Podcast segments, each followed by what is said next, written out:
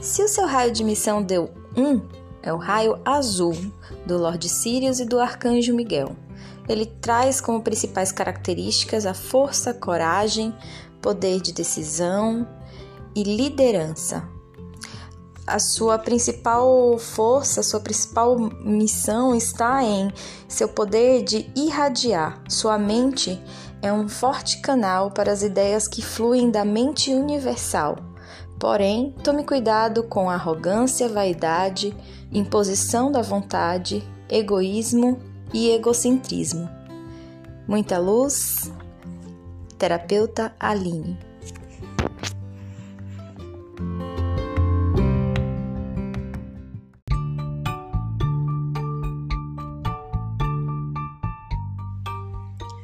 Olá! Se na soma da sua data de nascimento saiu o número 2, você pertence ao raio amarelo, do mestre Confúcio e do arcanjo Jofiel. Este é o raio da sabedoria, elevação e iluminação. As manifestações positivas são facilidade de aprender e ensinar, pessoas que buscam a verdade e que também têm a capacidade de irradiar e atrair pessoas com o mesmo objetivo em busca da verdade. São pessoas com uma enorme quantidade de energia amorosa e capacidade de educar os irmãos. Porém, devemos ter cuidado com medo, depressão, ansiedade, sentimento de inferioridade e inércia, que são alguns dos aspectos fascinantes deste raio.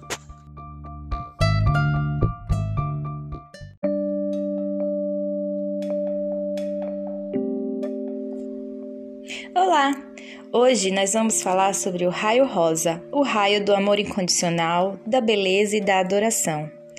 Ele é o raio da nossa amada mestra Rowena e do arcanjo Samuel.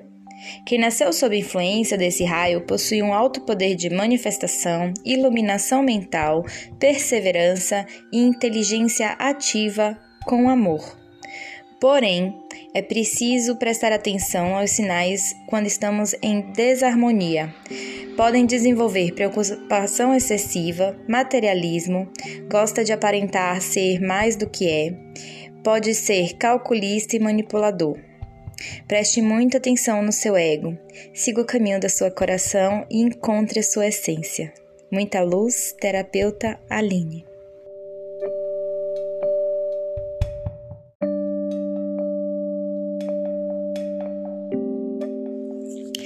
E chegamos ao quarto raio, o raio branco cristalino, o raio da pureza e da ascensão, do mestre Serafis Bey e arcanjo Gabriel. As pessoas nascidas sob essa influência possuem aptidões artísticas grandes, é, muita simpatia, coragem e generosidade. Conseguem elevar que estão à sua volta à comunhão espiritual através da arte Precisam tomar cuidado, porém, com alguns aspectos negativos, como imaginação negativamente fértil, imprecisão, falta de objetividade, dificuldade de se proteger. Então, você se identificou com o raio branco? Muita luz e amor, terapeuta Aline.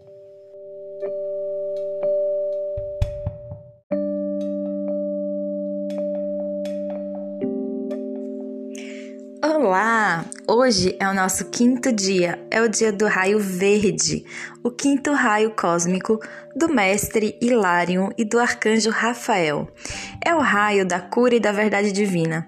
E se você nasceu sob influência desse raio, você possui o dom do intelecto astuto. É o raio dos cientistas, psicólogos e agentes de cura. Geralmente, as pessoas deste raio possuem o conhecimento direto da natureza das coisas e também possuem o poder de desenvolver o amor incondicional. Porém, cuidado com os aspectos fascinantes que podem ser o excesso de preocupação, o criticismo, desprezo e orgulho. Você se identificou com seu raio? Muito amor, terapeuta Aline.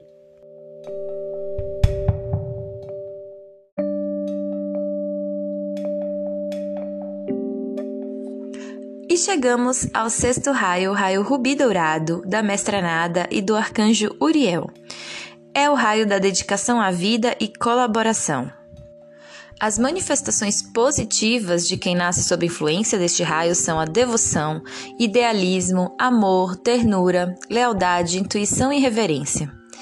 É a energia que Jesus manifestou na sua missão, introduzindo a era do amor no nosso planeta. São pessoas que possuem capacidade divina ou de um líder que possa introduzir novos princípios. Porém, precisam tomar cuidado com a falta de tolerância, equilíbrio e o bom senso, precisando trabalhar essas características no seu ser. Se identificou com seu raio? Muita luz e amor. Terapeuta Aline.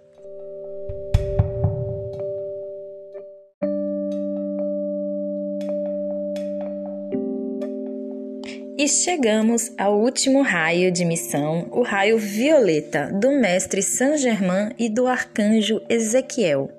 É o raio da transmutação e da liberdade. As pessoas nascidas nesse raio de missão possuem grande devoção, ternura, lealdade, intuição e reverência. São abençoadas com a capacidade de disciplina, ordem e gostam de cerimônias e rituais.